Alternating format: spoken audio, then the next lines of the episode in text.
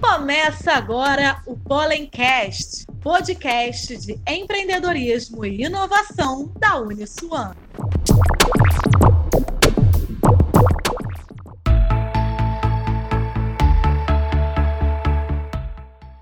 Galera, está no ar mais um episódio do Bora Empreender, do Pollencast, é isso mesmo. E esse episódio é especial porque tem o patrocínio da ACERG, que é a Associação Comercial e Industrial do Estado do Rio de Janeiro, mais o Hub, Mundo de Vantagens.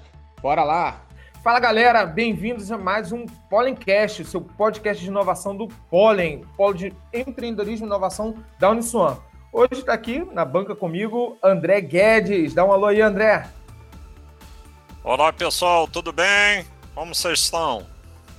E olha, o nosso convidado hoje, André, é um convidado de peso e olha, fantástico. Tem um currículo gigante que eu vou pedir para que ele resuma aí para gente, porque só o currículo daria aí meio podcast. Fernando Vilela, da RAP. Obrigado pela presença, Fernando. Sejam bem-vindos ao nosso podcast. Não, que é isso. Obrigado você, Diego. Obrigado você, André, pelo convite espero é, compartilhar um pouco né, do que a gente acaba fazendo no nosso dia a dia, que é sempre uma emoção, sempre uma aventura. Nada como matar um leão por dia. Ah, maravilha. E, Fernando, o pessoal que está chegando agora, eu não sei se tem alguém ainda que não saiba o que é RAP.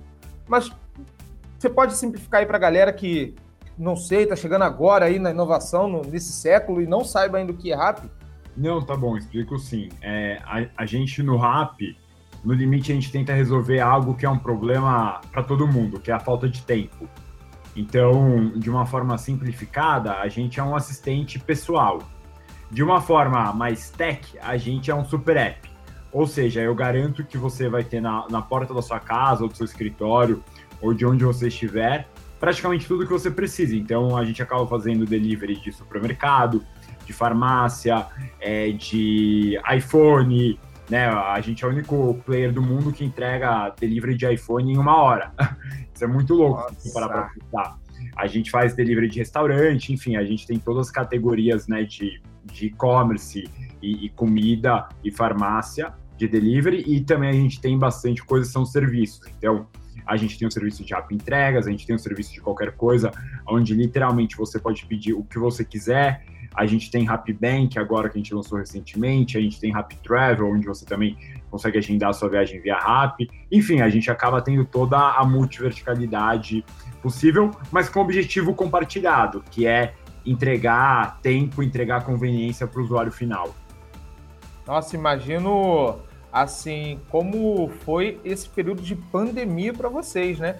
Porque basicamente o delivery ele foi o, o canal mais solicitado, uma vez que tivemos aí, e ainda temos em alguns lugares do Brasil, o lockdown, não podendo ter nenhuma, nenhum contato físico, as lojas fechadas, o delírio foi a, a via de escape para muitos empreendedores, para muitas empresas.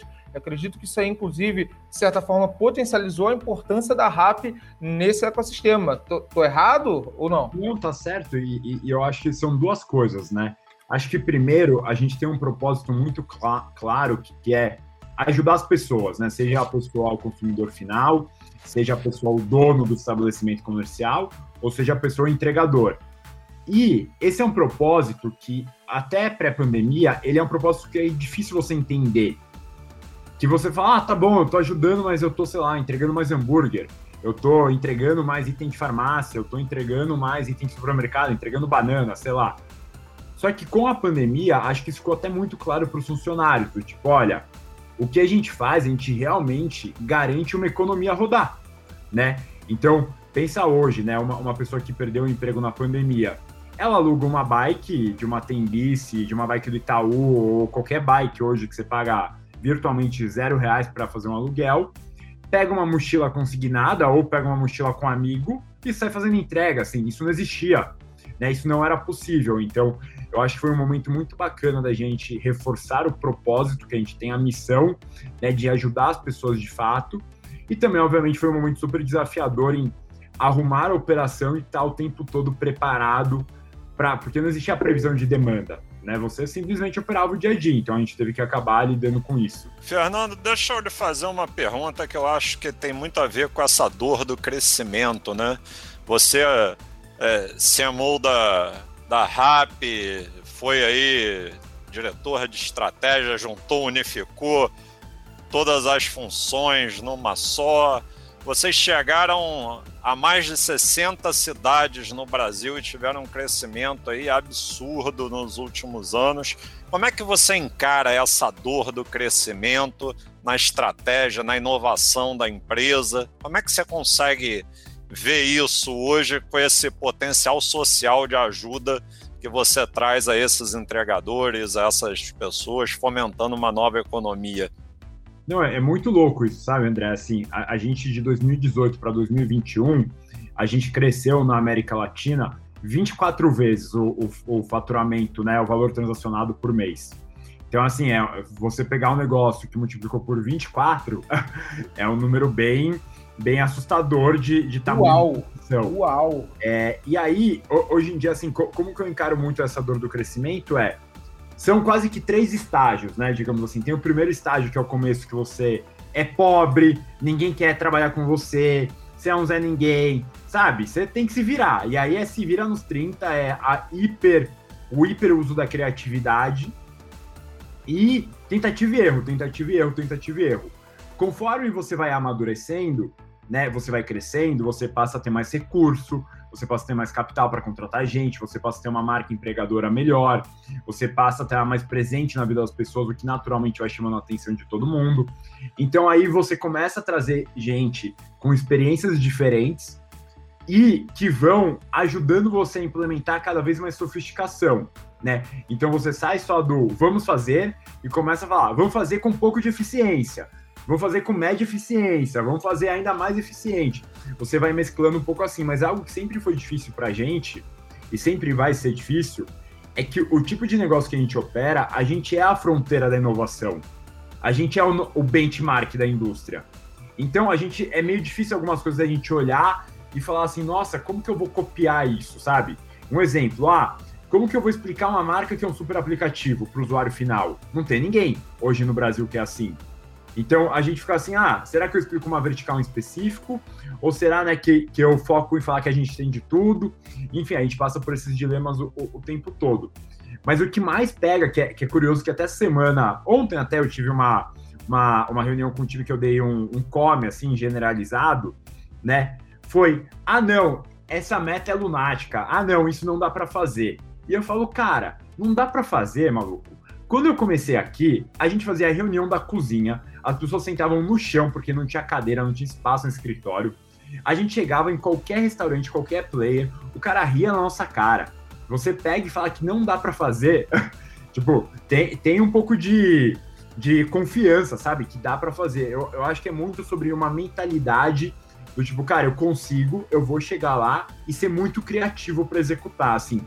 Eu, eu, acho que. A, e a gente, como brasileiro, a gente tem um pouco disso mais aflorado até do que os outros países que a gente opera. A gente é meio medrosão. É, a, eu acho que o Brasil viveu tanto tempo com taxa de juros muito alta, então vai, a elite intelectual tinha sempre acesso à estabilidade, a garantias, que a formação média do, do brasileiro que é universitário e tudo mais é o que eu brinco do play safe. Então, cara que ele toma pouco risco, ele quer pouco inovar, ele quer pouco empreender. Então, a função né, de um líder numa startup é muito sobre isso. É falar, cara, exagera. Tipo, não tenha medo de errar, não tenha medo de fracassar, né? Coisa mais comum do mundo é você conversar com uma pessoa que quer mudar de carreira. Ela fala, ah, porque aqui onde eu tô, tudo que eu faço de proposta, né, não aceitam, as pessoas têm medo. Quando eu tomo uma decisão errada, ficam me fuzilando, me criticando. Aqui, meu, time toma uma decisão errada. Te, te, hoje mesmo eu tava tendo one on one com uma pessoa do meu time e ele falou assim, cara, eu tomei uma decisão errada lá atrás em janeiro que você falou para mim que não fazia sentido. Eu falei, cara, eu quero fazer.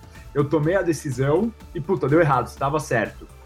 Assim, minha função foi, tá bom, beleza. Ué, você podia ter calado minha boca e ter dado certo. Eu não sou o senhor da, da verdade, senhor da razão.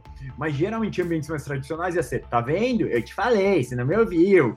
Isso que eu tava na experiência, não sei o que e tudo mais. Só que não.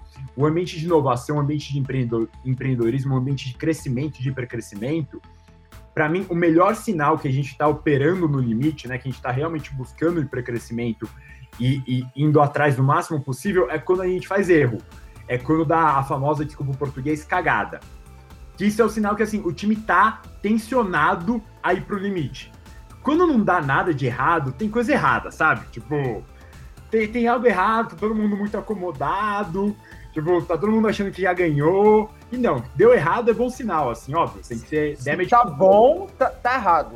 Se tá, tá ali razoável, tá errado. Nossa, que provocação, Fernando, porque.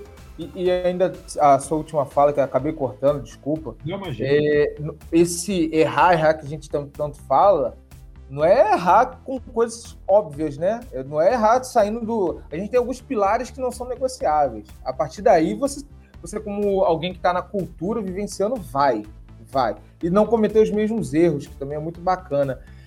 Quando você é, fala assim, com muito brilho no olhar sobre a dimensão né, do, do que é o, o, aplicativo, né, do super app que vocês são, eu queria que vocês uh, elencassem. Hoje, quem é o cliente RAP? Quais são os clientes? Como vocês é, lidam com isso? Porque eu acredito que, que tem uma, um grau de dificuldade gigante, né? Porque vocês têm que alinhar o pessoal que entrega, o pessoal que está na, é, nas vendas, o, o, consumidor final. Como vocês lidam com, com, esse volume de usuários, né? E como divide, né, parte a parte e, e faz novos mercados, por exemplo. Não sei hoje se vocês estão em todas as capitais, sei que vocês estão em vários países, mas como vocês é, vê, enxergam isso também? Não, per perfeito. Eu acho que assim, a gente tem três grandes clientes, né? Então a gente tem o entregador, a gente tem o dono do varejo e a gente tem o consumidor final. E a gente tem um quarto que a gente pode dizer que é a indústria, né? Porque hoje, como a gente tem muito dado, a indústria não deixa de ser um cliente nosso para questão de dado, para questões de campanha direta ao consumidor, enfim. Então, quando a gente fala do entregador, aqui muito, e quer, quer dizer, quase todos, na verdade, é muito sobre entender o cliente. Eu acho que assim, se a gente viajar um pouco, marketing foi muito tempo cinco forças de Porter. Onde está o cliente ali? Não está nas cinco forças, sabe? É, tá, tá do lado, né? Hoje, marketing, para mim, acho que qualquer negócio, na verdade, é sobre a experiência e a jornada do cliente. Porque, cara, tecnologia é commodity, cada vez é mais pecinha de Lego. Você pluga um gateway ali, você pluga um sisteminha ali, você pluga um outro, um outro SaaS ali e acabou, entendeu? Não tem muita mágica, assim, a única vantagem competitiva real que você pode gerar a experiência do cliente. Então, a gente tem muito na nossa cultura escutar e ouvir o cliente o tempo todo, seja qualquer um desses quatro. Então, para dar um exemplo, entregador. Quando a gente começou no Brasil, pode, pode lembrar, não existia entregador de bicicleta. E mais do que isso, não existia nuvem de entregador. Então, se você era dono de um restaurante e quisesse fazer delivery, você tinha que contratar seu próprio entregador. Você não tinha opção de se plugar numa nuvem. A pessoa que não tinha grana para tirar habilitação para moto ou para financiar uma moto não podia fazer entrega. A gente veio e falou, cara, isso é muito errado. Tipo, por que esse limitante? Por que essa barreira num país desigual, né? E RAP é fundada na Colômbia, que também é desigual. Então a gente tem a, a cultura, a gente sabe a desigualdade, os sofrimentos da desigualdade, assim, é, a gente só opera a América Latina, então a gente de fato conhece muito bem isso. Então a gente falou, cara, vamos ter para o entregador a opção de bicicleta. Não faz sentido nenhum ter. Aí hoje é sempre assim, ah, o que, que a gente mais busca entregar para o entregador é um suporte top, então um suporte que realmente funciona, e como a gente, com tecnologia e dados, a gente melhora o ganho dele por hora. Então, isso acaba sendo algo muito importante. Então, se você vai garantindo esses dois, pô, para ele são as principais dores ali que ele acaba tendo, né? Quando a gente vai para o varejo, qual é a principal dor do varejo? É, o delivery vai acontecer. Você pode querer, você pode não querer, você pode achar que vai segurar a tendência, esquece, meu. Delivery veio para ficar pela conveniência do delivery. Pode ser que hoje é sexta-feira, né? É mais conveniente para mim ir no restaurante, mas pode ser que hoje é quarta-feira e eu quero pedir delivery. É, é, meu critério, não é critério, né? Do restaurante decidir por mim o que eu quero.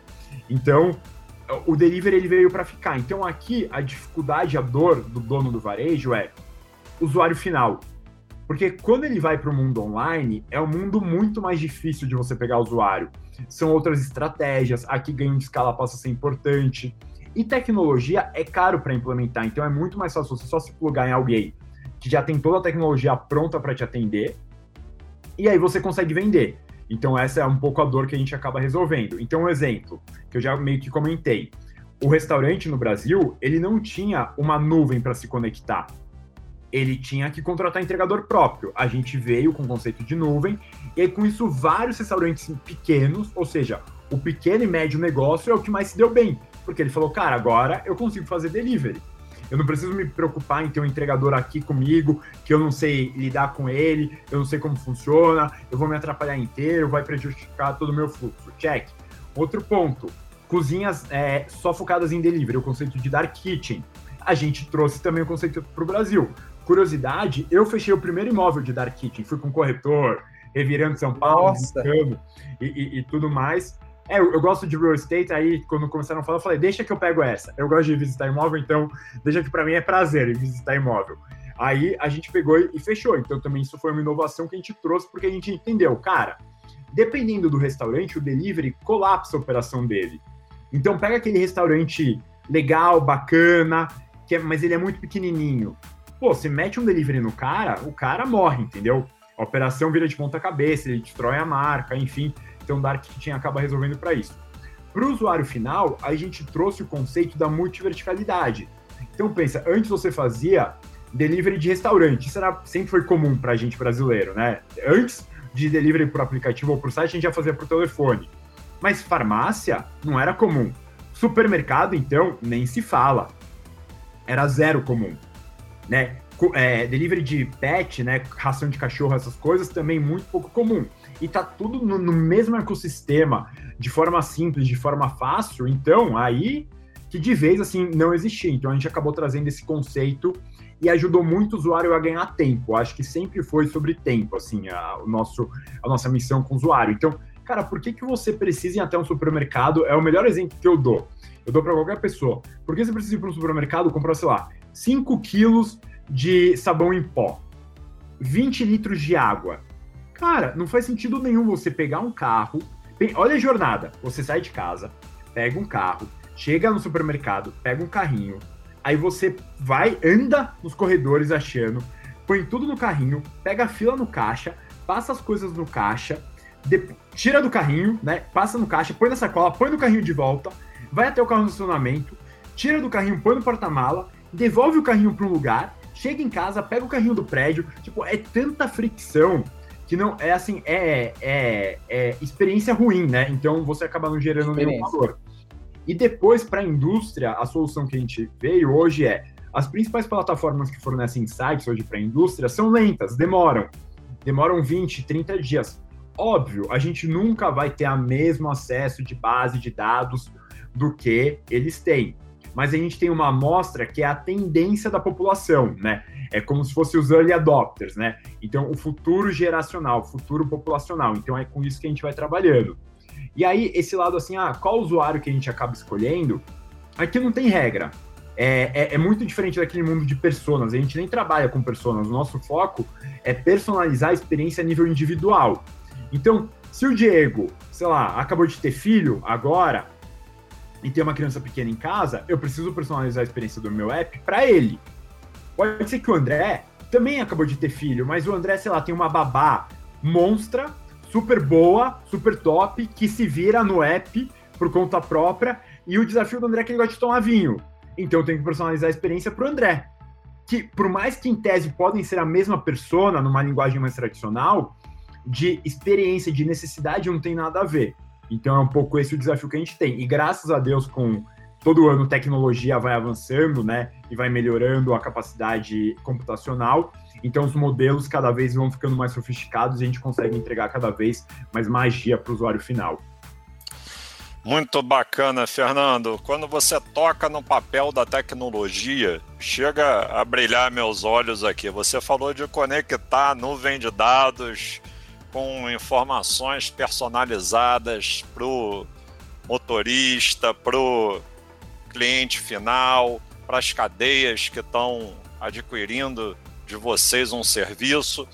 Como é que você vê a importância desses dados no novo século? Porque, querendo ou não, a gente vive uma mudança muito radical, é, tanto na área de mobilidade quanto na área das cidades ali no last mile, na última milha de entrega, e vocês fazem justamente isso, está conectando todo mundo de uma maneira mais sustentável, tentando ajudar ali o comerciante a vender mais. Como é que a tecnologia da informação impulsionou vocês durante essa jornada? Qual, qual foi a estratégia que vocês usaram para poder crescer tão rápido em tão pouco tempo e de uma maneira super equilibrada?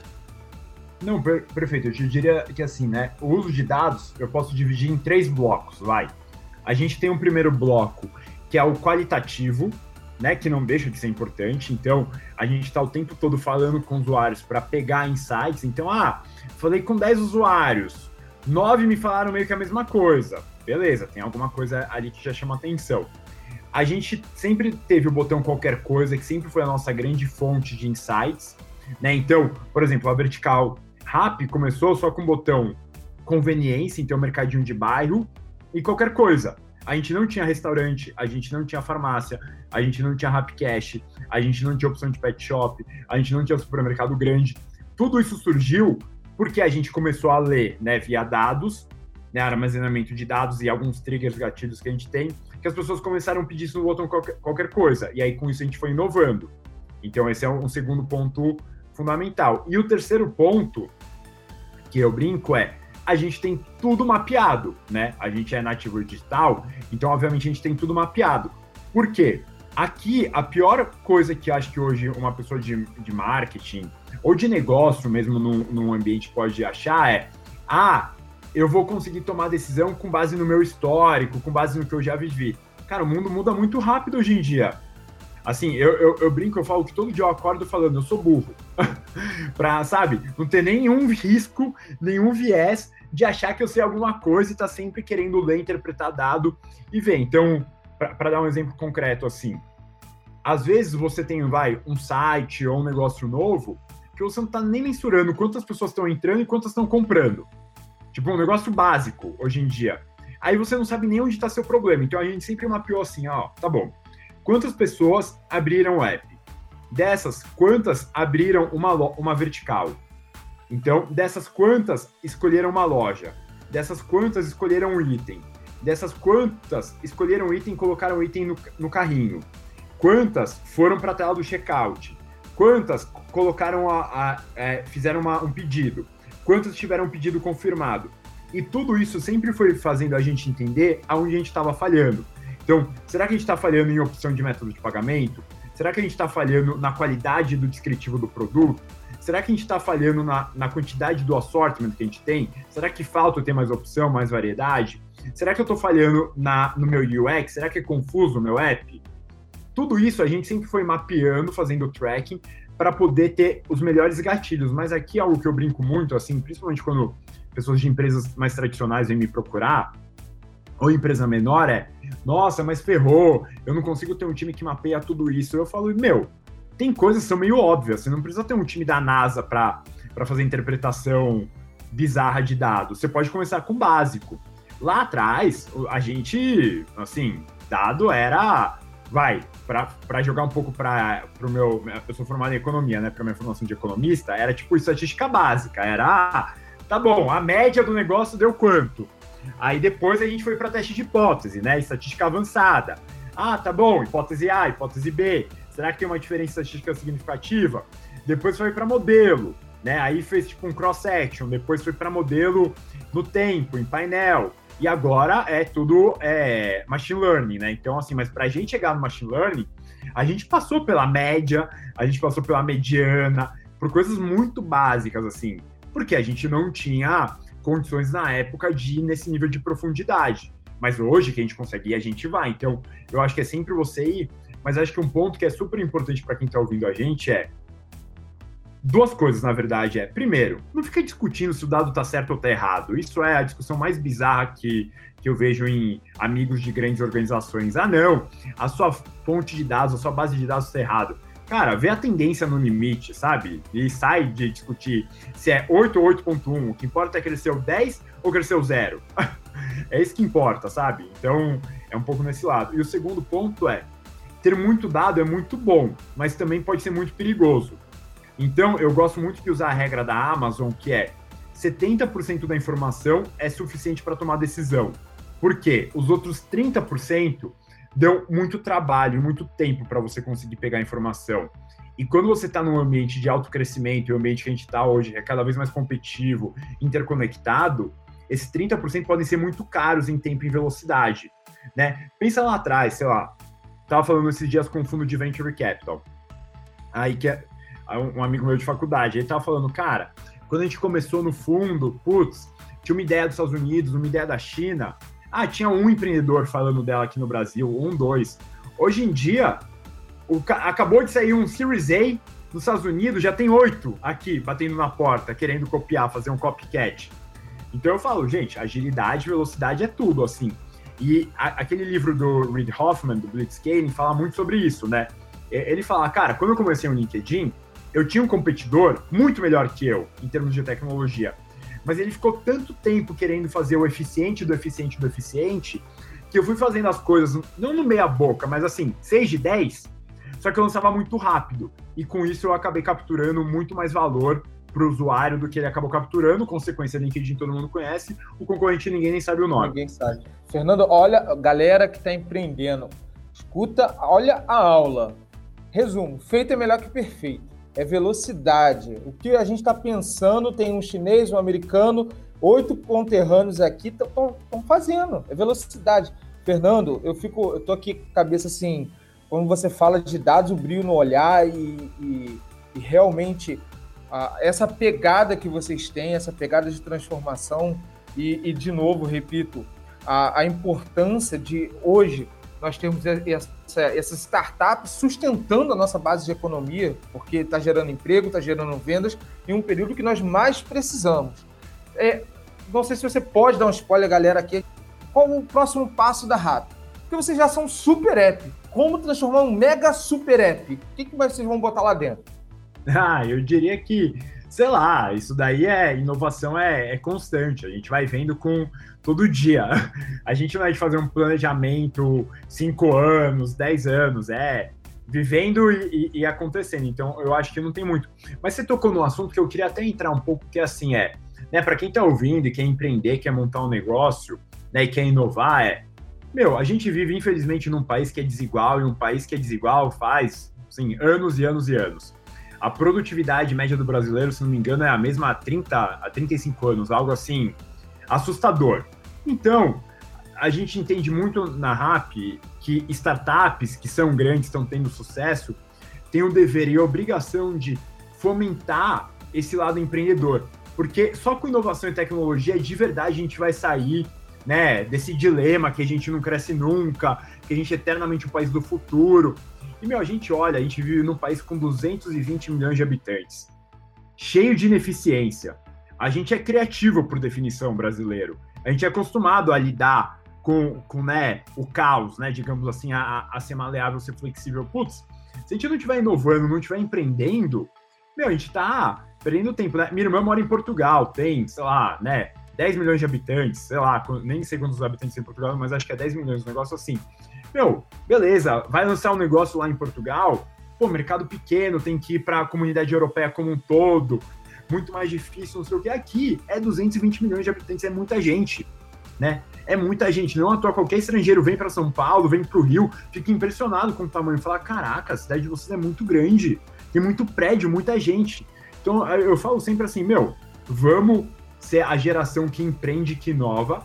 E eu acho que daqui uns 3, 4 anos vai acontecer um, um fenômeno muito legal, que é as pessoas mais ricas, não que isso seja necessariamente uma métrica de sucesso, mas eu acho que é uma métrica que ajuda muita gente a ser estimulada. Vão ser pessoas que empreenderam em tecnologia no Brasil. Porque hoje, quando a gente ainda olha, é muita gente, tipo, real estate, banco, indústria, setores mega tradicionais, tipo, são gerações e gerações de riqueza. O empreendedor que ele se fez sozinho ali com tecnologia, vai, o Mark Zuckerberg da vida, a gente ainda não tem no Brasil. Mas aqui 3, 4, 5 anos, com certeza a gente vai começar a ter. E eu acho que isso vai dar um gás adicional gigantesco ainda para ter mais empreendedor, porque cada vez mais a gente vai ter exits né, de startups indo para a bolsa, né, é, novos founders saindo de startups já existentes, e tudo isso acho, acho que vai gerar aqui um ambiente único de, de desenvolvimento, de inovação, Então, super legal o caminho, ao meu ver, que a gente está indo. Nossa, você fala do give back, as startups que estão lá na frente falando assim, beleza, a gente precisa estruturar esse ecossistema para que o objetivo nosso é de transformação local, de transformação da sociedade. Isso é possível sim através da tecnologia. E você, você falando de números, São Paulo, só que a RAP não está só no Brasil. A RAP está em alguns outros mercados que tem muita similaridade em contexto de, de população, né? É, e aí você fala da, da dificuldade em empreender. É, você tem essa dimensão, assim, é mais fácil empreender no Brasil, que lá vocês estão na Colômbia, se eu não me engano, não é isso? É, como, como você encara isso, da, da diferença de país, diferença, diferença de cultura, ou não empreender é, punk, seja lá onde estiver? Não, eu, eu, acho que assim, a gente está presente hoje em nove países, né? Os principais países da América Latina a gente tem operação. Eu diria que empreender é punk. Não importa onde estiver, sempre vai ser difícil. Óbvio, você tem ambientes que tem marcos regulatórios que são mais favoráveis ao empreendedorismo.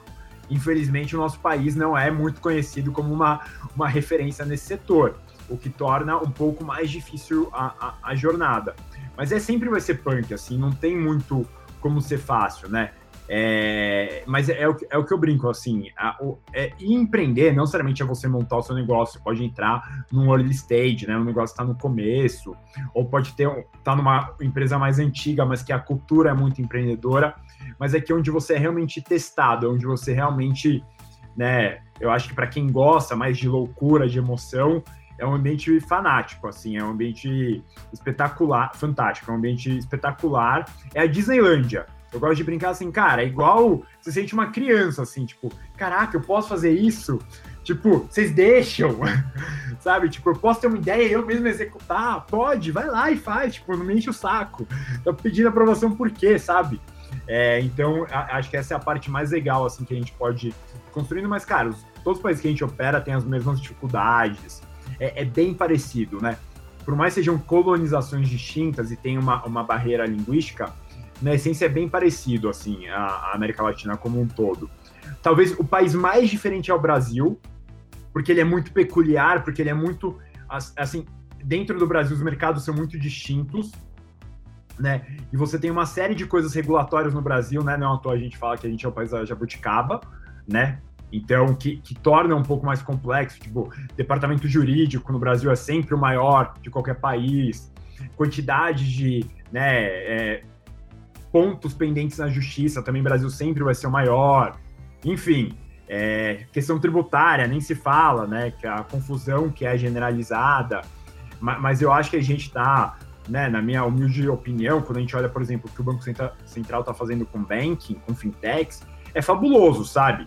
Tipo, o Banco Central literalmente está falando assim: eu quero ver, né, o chicote estralar, vai ganhar quem for melhor, não quem tem mais dinheiro ou quem tem mais histórico. O cliente que vai decidir, né? O cliente que vai decidir. Então, Olha, isso é o poder. E, e, talvez seja a regulação mais avançada do mundo de Open Bank, se bobear, do Brasil. Ou com certeza entre as mais avançadas, assim, é, é, é, fantástico o que está sendo feito. Então, tô, e, e, você vê como o mercado aqui ele é, ele é dinâmico, porque se você, para a gente falar né, de uma outra indústria, banco, o sistema bancário brasileiro já é sofisticado, já é considerado de ponta no mundo né? O que a gente faz de TED não existe nos Estados Unidos, né? O que a gente já é bancarizado com cartão e tudo mais, não existe em muito país desenvolvido. Tipo, e pra gente fazer um TED, beleza, um Pix, né? Agora é Pix, né? Inovação, né? O Pix é bizarro. E de novembro para cá. E de novembro, de novembro para cá. E mesmo sendo tudo isso, a gente ainda tem o Nubank, por exemplo, que é um super case de inovação focada na experiência do usuário. Então, o que, o, que o, na, na, minha visão, assim, o que o Nubank mais oferece é, cara, eu ofereço uma experiência, uma jornada muito melhor que o tradicional. Porque TED é igual, questão de, de juros de pagamento é bem parecido, mas a, a, jornada, como você faz essas operações, essas transações e como você se relaciona com a marca, é onde está o grande diferencial competitivo. Então, eu acho que, assim, no limite, toda indústria vai caminhar para isso, vai caminhar para essa relação com o usuário está sendo a grande, o grande diferencial que fala quem vai ser o vencedor ou quem vai ser o perdedor. Fernando, quando você fala de experiência e tudo mais, eu, eu penso aqui como uma correlação. No que ele vem fazer uma nova experiência justamente por conta do banco, daquelas filas é um processo realmente não prazeroso, passar na porta giratória, contato com o gerente, aquela burocracia. Eu vejo muita similaridade com o que vocês fazem, por exemplo, no processo que você citou anteriormente, no mercado. Vocês tiram essa, esses processos que não dão prazer através da tecnologia, criam uma nova experiência para o usuário. Faz sentido? Não faz, e eu tenho vários outros exemplos, né? Tipo, ah, um, um exemplo, remédios de uso controlado, né? Com, com receita a gente começou a rodar a integração no Rio de Janeiro até, é, para testar, e agora a gente está rolando, porque isso também, cara, você já toma um remédio toda hora, tem a receita, né? Você pode pesquisar o preço no app. Por que, que você tinha que se deslocar e até a farmácia só para entregar a receita? Tipo, olha que papo de maluco. não, não faz sentido nenhum, Exato. sabe? É, né? Ou, ah, uma da manhã, você tá sentindo meio mal, quer comprar um remédio, tem que sair de, da cama, pegar um carro, para ir comprar um remédio na farmácia também não faz sentido nenhum. Então, assim, muito do, do, nosso assim setup, do nosso pensamento, sempre é a conveniência, é sempre entender o que incomoda o usuário, qual é a dor que o cliente tem e desenhar processos ou novas verticais ou operações que contemplem isso. Agora, algo que a gente acabou de lançar é loja entrega em 10 minutos. O que a gente mapeou? A gente mapeou que muitas vezes você deixa de comprar algo porque vai demorar. Porque você fala, meu, vai demorar. E demora, assim, 30, 40 minutos. Agora, se você pede algo e chega em 8, 9, 10 minutos, meu, é o tempo, literalmente, de você dar um scroll no Instagram, de você dar um, um, um check na sua caixa de e-mail, no seu Slack, é, no seu WhatsApp. É muito rápido, assim. Teve um dia que eu tava no escritório e aí a gente é, foi almoçar, voltou, e eu falei, nossa, tô afim de comer paçoquinha. Meio X, mas assim, eu tava afim de comer paçoquinha. Aí eu falei, vou pedir aqui é, na, na loja de 10 minutos, né? Aí eu pedi, meu, eu nem lembrava que eu tinha pedido, sabe? Porque você tá tão acostumado às vezes em demorar 40 minutos, 30 minutos, né? Aí do nada, seu rap chegou, eu falei, caraca, que rápido, que demais, né? Que genial. Pensa assim, ah, você vai cozinhar. Quantas vezes você não tá na cozinha? Aí você vai fazer macarrão. Aí você fala, putz, vai faltar molho. Putz, esqueci tal coisa. Putz, não sei o quê. Aí, hoje em dia é um parto isso, né? Até então era um parto, melhor dizendo. Agora, com loja de 10 minutos, você pede, viu, nem atrasa a sua receita. Dá o timing certinho. Então, é, é, uma, é uma outra dinâmica, é uma outra solução de uma outra dor de usuário, um outro tipo de ocasião de compra que a gente está conseguindo endereçar agora com, com Rap 10 minutos. Fernando, é, é, bacana você falar que o cliente orienta as ações da RAP. Então, isso é, soa como música, né? Vocês, é, quando olham para o cliente hoje, vocês identificam as dores, identificam as necessidades. Você disse que a cultura do erro é incentivada na RAP. Então, os teus funcionários, os teus colaboradores, eles têm o direito de errar o quão legal é o direito de errar no processo de inovação, porque a inovação e o processo tradicional eles estão muito longe um do outro, né? E aí como é que vocês conseguiram fazer esse trade-off entre uma coisa e outra? Não, prefeito, aqui eu acho que é muito sobre o lado cultural, né? Então, assim, a, a gente tem a, a, na nossa cultura, um dos princípios dela é somos empreendedores. E, e, a gente coloca empreendedor e não somos sócios, não é à toa. Porque empreendedor é muito diferente de ser sócio. Porque, assim, no limite, várias empresas hoje põem lá, pensamos como dono, pensamos como sócios. Só que isso, no limite, você pensa ali na, no seu, no seu bloquinho. E você é mais tendenciado a inflar algum projeto seu para ser promovido. A gente fala, cara, a gente pode pensar como empreendedor. Então, se eu tiver que abrir mão de algo meu para o bem da empresa como um todo, eu sou estimulado a fazer. Eu sou reconhecido por estar fazendo isso. E não do tipo, nossa, mas cara, você não bateu a meta. Não, mas eu, eu forneci dinheiro, sei lá, para outro país. Não, mas cara, você tinha a sua meta, sabe? Tipo, não tem esse papo aqui. É tipo, cara, como business, como negócio, estamos tendo sucesso ou não? É, é, muito mais do que ficar discutindo pequenas coisas, sabe? Acho que chega uma hora que às vezes as empresas gastam muito tempo discutindo pequenas coisas. E aí, eu gosto muito daquele conceito de inovação disruptiva, inovação sustentável, que fala que basicamente as empresas que fazem o certo estão fadadas a morrer. Porque elas estão o tempo todo fazendo inovação sustentável, ou seja, só melhorando mais do mesmo. E a gente aqui tem a visão um pouco ao contrário.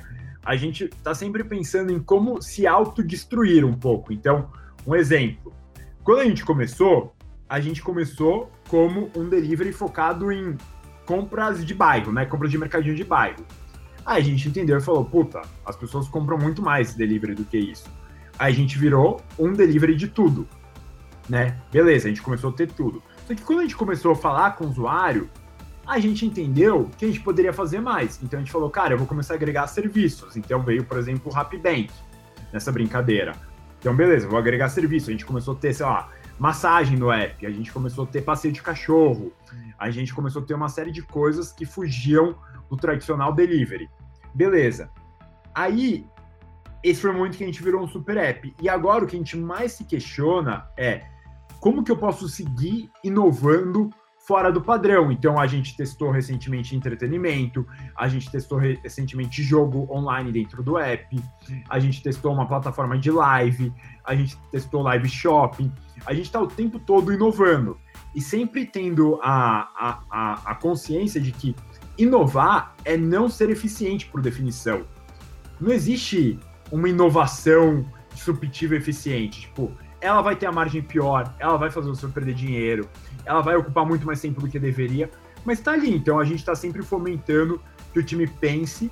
E o que eu acho que é o mais legal, a gente tem as classificações internas né, dos nossos colaboradores, e a gente tem dois tipos de colaborador que eles têm passe branco. O que isso quer dizer? Se eles quiserem, se amanhã uma pessoa do meu time que é classificada nisso chegar e falar assim, cara, eu quero montar tal coisa, eu quero estruturar tal coisa, eu quero ir para tal área, porque eu vi uma oportunidade ali, eu como líder eu não posso segurar a pessoa eu posso me ferrar. A pessoa tem todo o direito para ir. Tipo, ela sabe que ela tem essa liberdade, essa autonomia para ir. E ela vai. Isso, para muita gente é muito maluco isso, tipo assim, cara, mas isso cria uma instabilidade, mas assim, pra gente como empreendedor é, cara, pro bolo, né, para eu ter uma fatia do bolo boa, eu preciso que todo mundo esteja trabalhando com fermento, tornando a receita do bolo maior. Se eu quiser comer bolo sozinho, eu vou comer cupcake, tô ferrado, tô morto, vai ser um negócio sem graça, né? para ser um bolo bom, todo mundo tem que estar tá trabalhando para crescer o bolo. Então, a gente acaba tentando fomentar assim, mas é muito pelo ponto cultural, é muito pelo lado cultural. E, e, e aqui eu acho que é muito papel das lideranças é o líder tem que ser o cara que faz o time exagerar. O que, que eu brinco com isso? Então, ah, a gente precisa pensar em uma coisa diferente, sei lá. Eu vou no, no briefing, né? É, abro a, a sessão e aí eu falo umas groselhas, sabe? Uns negócios absurdos, assim, bizarros. Tipo assim, cara, ele tá viajando, esse cara é sem noção, muito louco, doidão, tá? Em outro mundo. Só que é, é, eu faço isso de modo para que o time não pense pequeno, para que o time voe, exagere. Então, e aí depois a gente vai aterrizando a ideia, vai entendendo como tem. Então, assim, um exemplo que rolou essa semana. A gente tinha que pensar em, eu dei literalmente esse desafio. Eu falei, time, eu quero 144 ideias diferentes para a gente melhorar é, nossa aquisição de usuário. Sendo que 72 eu quero melhorias de coisas que a gente já faz e 72 coisas que a gente nunca fez totalmente novas. Aí o time veio com 435 ideias. Porque todo mundo quis participar, se envolver e tudo mais. Aí a gente fez uma votação, a gente eliminou as duplicadas e, e tudo mais, e agora a gente saiu com 40 ideias tipo, elencadas e, e tudo mais, ideias que realmente dão para aplicar, que fazem sentido, que a gente acha que gera valor, vamos colocar no backlog e vamos executando. Mas repara como é um processo de estímulo a pensar fora da caixa. E aí, quando a gente estava briefando, começando a pensar, sempre tem alguém do time que está num dia ruim que começa a falar: Ah, mas gente já testou e deu errado. E eu falo, cara, cala a boca. tipo assim, pensa que esse é seu primeiro dia aqui, meu. Não vem me, me travar a ideia. Primeiro você exagera, você, você viaja, depois você vai cortando, você vai, vai podando. Mas é algo que eu acho muito mágico que as gerações mais atuais, elas são cada vez mais criativas, porque o que está acontecendo? o avanço da tecnologia, ele tornou cada vez mais fácil funções operacionais. Isso vale para tudo. Então, exemplo, sei lá, quando tá na faculdade, antes a pessoa fazia um resumo de um livro que ela lia em bloquinho de nota lá, gastava horas e horas fazendo resumo. Hoje em dia ela escuta um podcast sobre o livro, ela lê um texto publicado na internet sobre um livro e ela vê um vídeo do autor do livro falando sobre o livro. Ou seja, ela não teve aquele tempo todo fazendo um resumo e ela capturou a mesma informação. Então ela é muito mais acostumada a buscar eficiência de coisas que dão trabalho, digamos assim. Então, tem até uma, uma teoria que fala que assim, a gente vai para próxima era do renascentismo, até no mundo artístico. Por quê? Se a gente via, viajando agora um pouco, às vezes eu gosto de viajar, tá? Desculpa. É, mas se a gente olhar um pouco assim de longe, quando a gente se formou, provavelmente, até pouco tempo atrás, se um cara chegasse para você e falasse, ah, você é músico, você é artista, você ia rir da cara da pessoa. Você fala, nossa, que desperdício de talento, que cara sem noção e tudo mais. E com as redes sociais, o, o creator, ele passou a ganhar um protagonismo gigantesco. O cara é músico no interior do interior do interior do Brasil, vira famoso no TikTok, vira músico de verdade. Vai, começa a fazer show. Então, eu, se não me engano, fizeram uma pesquisa X nos Estados Unidos, não sei falar a fonte, eu vi de um vídeo de, de um cara que é fundador hoje da maior plataforma de, de creators, de estimula creators que tem no mundo. E ele falou que 74% das crianças americanas, a profissão do sonho já é ser creator. Porque hoje dá dinheiro. Hoje, hoje é possível, hoje é muito mais fácil. É, é o atual jogador de futebol, né? As crianças é. assim, ó, quero ser jogador de futebol. Hoje é youtuber, tiktoker. Exato. Então, ó, olha o ponto de artístico, criatividade que a gente vai ver em breve acontecendo na sociedade. Porque também, assim, a tecnologia, ela pode avançar, ela pode andar, mas, meu, sei lá, cérebro humano é uma evolução de milhares de anos, né? Vamos ser sinceros até hoje, a medicina, com toda a tecnologia, não mapeou todo o cérebro humano. Então, imagina quanto tempo ainda vai demorar para o cérebro humano ser mapeado. Quanto tempo não vai demorar para um robô aprender milhares e milhares de anos de evolução, de resposta? Então, sempre um robô machine learning, no limite, ele vai ser muito bom em copiar padrões, né? Então, repetir padrões e reconhecer padrões. Agora, o uso da criatividade, isso é intrínseco ao ser humano. Isso é resultado de algo evolutivo, né? Isso não é do dia para noite. Então, assim, a, o quão rápido a gente responde, o quão rápido a gente muda de ideia, tudo isso vai ser cada vez mais aflorado na sociedade, a um ponto que eu realmente concordo lá com o cara que a gente vai viver um novo renascentismo, sabe? Tipo, arte, criação, vai passar por uma geração de inovação, de empreendedorismo que vai ser fantástica, fabulosa, e tudo que a gente achou que ia demorar 100 anos vai ser muito mais rápido. Nossa, que, que incrível. E a cabeça acaba explodindo aqui, ó. Você falando, Fernando, é, as possibilidades, as formas, é, criatividade. E eu acredito que é uma característica de sobrevivência para o empreendedor. Se ele não for criativo, tá morto. A gente, e até acaba sendo jargão, né? Mas essa pandemia, ela. Tem muita gente que morreu por falta de planejamento, por falta de criatividade, que botou a culpa na pandemia, quando na verdade só não inovou. Né? Não foi a pandemia que fechou aquele negócio, foi falta ali de um, de um planejamento, falta de criatividade, falta de processo.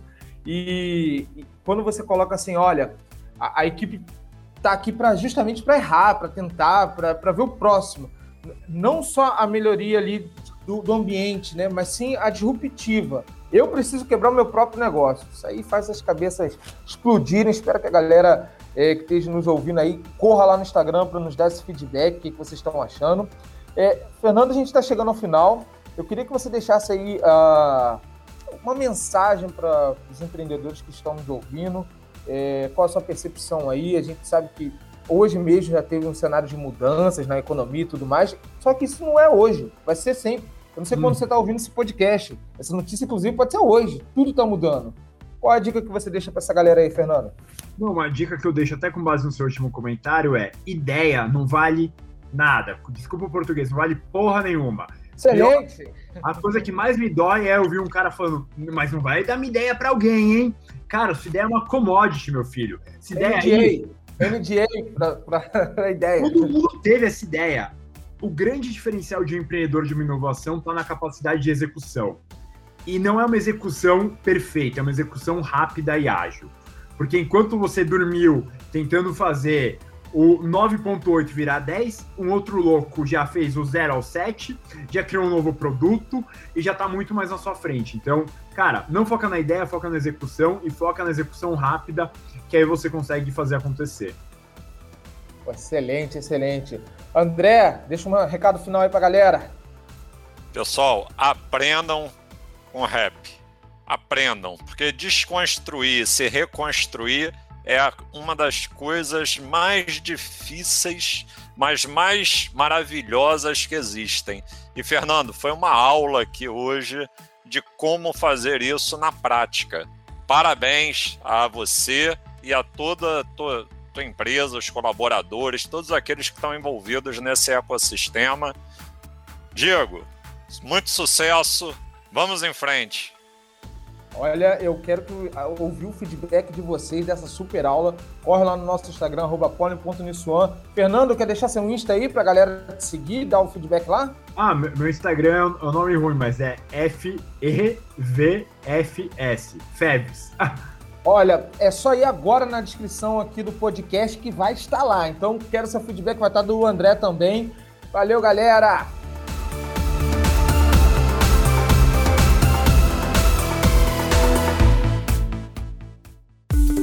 Você ouviu o Pollencast, podcast de empreendedorismo e inovação da Uniswan.